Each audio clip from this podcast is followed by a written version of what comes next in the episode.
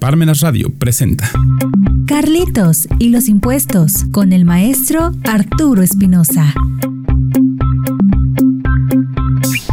Bienvenidos a Parmenas Radio. ¿Cómo están hoy? Espero que bien.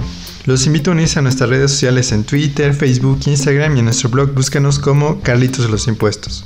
Me gustaría actualizar la cifra de fallecidos por COVID-19, que de acuerdo a las autoridades son 330.000 personas en donde esta cifra sigue manteniéndose por varias semanas. En la actualidad en el mundo sigue el conflicto entre Rusia y Ucrania, en donde la constante es que Rusia quiere el territorio de Ucrania, pero este país sigue defendiéndose de esta invasión. Según Rusia quiere este territorio porque se iba a unir a la OTAN y Rusia sentía que podía ser un peligro si esto sucediera, ya que podían ser invadidos en su territorio a corto o largo plazo. Vamos a empezar el programa de hoy. INE, el Instituto Nacional Electoral es el organismo público autónomo encargado de organizar las elecciones federales, es decir, la elección de la presidencia de la República, diputadas, diputados, senadoras y senadores que integran el Congreso de la Unión. De igual forma organiza, en coordinación con los organismos electorales de las entidades federativas, las elecciones locales en los estados de la República y la Ciudad de México. ¿Cuál es el fundamento legal del INE? Lo encontramos en el artículo 41 constitucional que menciona la renovación de los poderes legislativo y ejecutivo se realizará mediante elecciones libres, auténticas y periódicas conforme a las siguientes bases. Fracción primera, los partidos políticos son entidades de interés público. La ley determinará las normas y requisitos para su registro legal, las formas específicas de su intervención en el proceso electoral y los derechos, obligaciones y prerrogativas que les corresponden. En la postulación de sus candidaturas se observará el principio de paridad de género. Los partidos políticos tienen como fin promover la participación del pueblo en la vida democrática, fomentar el principio de paridad de género, contribuir a la integración de los órganos de representación política y como organizaciones ciudadanas hacer posible su acceso al ejercicio del poder público, de acuerdo con los programas, principios e ideas que postulan y mediante el sufragio universal, libre, secreto y directo, así como con las reglas que marque la ley electoral para garantizar la paridad de género en las candidaturas a los distintos cargos de elección popular. Solo los ciudadanos y ciudadanas podrán formar partidos políticos y afiliarse libre e individualmente a ellos. Por tanto, quedan prohibidas la intervención de organizaciones gremiales o con objeto social diferente en la creación de partidos y cualquier forma de afiliación corporativa. Las autoridades electorales solamente podrán intervenir en los asuntos internos de los partidos políticos en los términos que señala la Constitución y la ley. Los partidos políticos nacionales tendrán derecho a participar en las elecciones de las entidades federativas y municipales.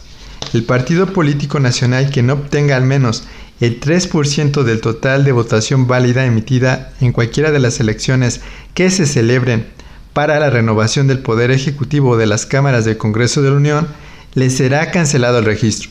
Fracción segunda, la ley garantizará que los partidos políticos nacionales cuenten de manera equitativa con elementos para llevar a cabo sus actividades y señalará las reglas a que se sujetará el financiamiento de los propios partidos y sus campañas electorales, debiendo garantizar que los recursos públicos prevalezcan sobre los de origen privado. El financiamiento público para los partidos políticos que mantengan su registro después de cada elección se compondrá del dinero destinado al sostenimiento de sus actividades ordinarias permanentes, las tendientes a la obtención del voto durante los procesos electorales y las de carácter específico. ¿Qué ley servirá para regular este artículo 41 constitucional? La Ley de Instituciones y Procedimientos Electorales, que a lo largo de su articulado establecerá lo siguiente. La participación de los ciudadanos en cuanto a derechos y obligaciones, la elección del presidente y de los integrantes de la Cámara de Diputados y Senadores, la elección de gobernantes, legislaturas locales, ayuntamientos y jefe de gobierno, las autoridades electorales como consejeros y magistrados electorales, las remuneraciones de los magistrados, formación del padrón electoral, actualización del padrón electoral, la credencial para votar, publicidad de los partidos políticos, fiscalización de los partidos políticos, la organización de procesos electorales y locales, procesos federales y locales, propaganda electoral, observación electoral, candidaturas independientes. Como podrán ver, actualmente existe un marco legal electoral que a lo largo de muchos años se ha ido desarrollando para buscar la democracia en el país. Actualmente se busca una reforma electoral en donde vamos a ver los puntos más importantes al regresar de comerciales. Regresamos. Seminario Anual Defensa Fiscal de Emergencia 2023. Más de 18 sesiones al año, más sesiones complementarias de urgencia, en las que profundizaremos en temas muy actuales de las autoridades fiscales y en la defensa del contribuyente. Sesiones el cuarto jueves de cada mes. Acceso a nuestra plataforma en línea. Incluye material de apoyo por sesión, constancia de participación, diploma especial anual y el libro El Derecho al Revés, del autor Silvino Vergara Nava. Inscríbete al correo consultas arroba y recibe una promoción exclusiva.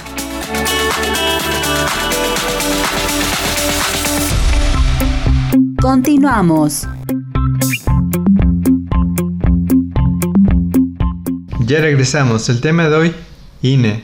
Actualmente se está buscando una reforma electoral en donde los puntos más importantes vamos a verlos a continuación. Primer punto, no desaparece el INE, cambia de nombre, se llamará INEC, Instituto Nacional Electoral y de Consulta, que seguirá siendo autónomo. Se reduce el número de diputados de 500 a 300. Lo mismo pasa con el número de senadores que pasará de 128 a 96 los consejeros del INEC y magistrados del Tribunal Electoral del Poder Judicial de la Federación serán propuestos por tres poderes de la Unión y elegidos por medio de voto popular en elecciones abiertas. Se va a recortar el número de consejeros de INEC de 11 a 7. El financiamiento público a partidos políticos solo será para campañas electorales. Plantea una reducción a 30 minutos diarios de propaganda política en radio y televisión se disminuye la participación en una consulta popular de 40 a 33% para que sea vinculante, elimina los órganos electorales locales, implementa el voto electrónico. Como podemos observar, estas propuestas para mejorar la democracia en el país solo son de forma, pero no resuelven el fondo para poder mejorar la democracia en México. ¿A qué nos referimos con el fondo de la democracia? Actualmente la democracia es un tipo de organización del Estado en el cual las decisiones colectivas son adoptadas por el pueblo mediante mecanismos de participación directa o indirecta que confieren legitimidad a sus representantes. En otras palabras, las personas pueden elegir a sus representantes gubernamentales por medio de elecciones libres, logrando al final de las votaciones establecer un ganador para que represente a la mayoría de los ciudadanos por el periodo del cargo público por el que fue votado la persona en alguna elección popular. En teoría así de sencilla debería ser la democracia, pero actualmente existe la guerra sucia, es decir, una política sucia cuando existen las elecciones entre los partidos políticos para que sus candidatos puedan ganar el cargo público. ¿Cuál es nuestra propuesta para mejorar la democracia en México? La propuesta que hacemos el día de hoy es la educación continua que se deberá dar a los militantes de los diferentes partidos políticos por parte del INE, en cuanto a materias como derecho administrativo, contabilidad gubernamental, derecho presupuestal, derecho legislativo, interpretación legal, ética gubernamental, derechos humanos, derecho constitucional, donde se deberá capacitar antes de las elecciones y después de las elecciones a los militantes que quieran obtener un cargo público. ¿Por qué proponemos esta propuesta de un estudio constante? La razón es simple. Si nuestros gobernantes están capacitados en estas materias, podrán lograr tener mejores resultados en sus cargos públicos y los ciudadanos les agradecerán su esfuerzo intelectual, ya que se verán reflejados sus estudios en mejores administraciones públicas, mejores leyes para poder lograr el bien común. El estudio deberá ser continuo por parte de todos los servidores públicos, ya que los ciudadanos comunes dependemos de sus buenas decisiones para mejores ciudades y calidad de vida. ¿De qué sirve votar por el Partido Azul si al término de su periodo nos decepciona y votaremos por el Partido Morado en donde al final nos decepciona y regresamos al Partido Azul, donde se vuelve un círculo vicioso que no tiene para cuándo acabar. Debemos tener en cuenta que somos 130 millones de mexicanos y mexicanas, en donde no todos tenemos la oportunidad de pertenecer a un partido político, por lo que solicitamos que nuestros gobernantes estén bien capacitados para tomar mejores decisiones. La educación continua, como proponemos que sea por parte del INE, sería una reforma al INE, hacia los militantes de los partidos antes y después, logrará mejores gobernantes y por lo tanto una mejor democracia.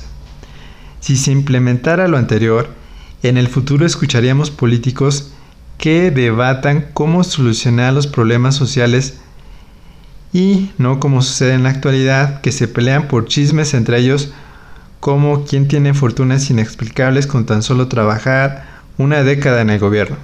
A los ciudadanos nos gustaría un México con políticos estudiosos, con políticos comprometidos con su país. A los ciudadanos nos gustaría lograr ser políticos no por hacernos millonarios en una década de trabajo, sino para poder lograr solucionar los problemas del país. A los ciudadanos nos gustaría políticos que tengan congruencia con sus discursos políticos y con sus acciones de gobierno, sobre todo con la creación de leyes que sean en beneficio de la gente y no en perjuicio como sucede con leyes con tantas multas millonarias que hay en la actualidad y tan difíciles de interpretar.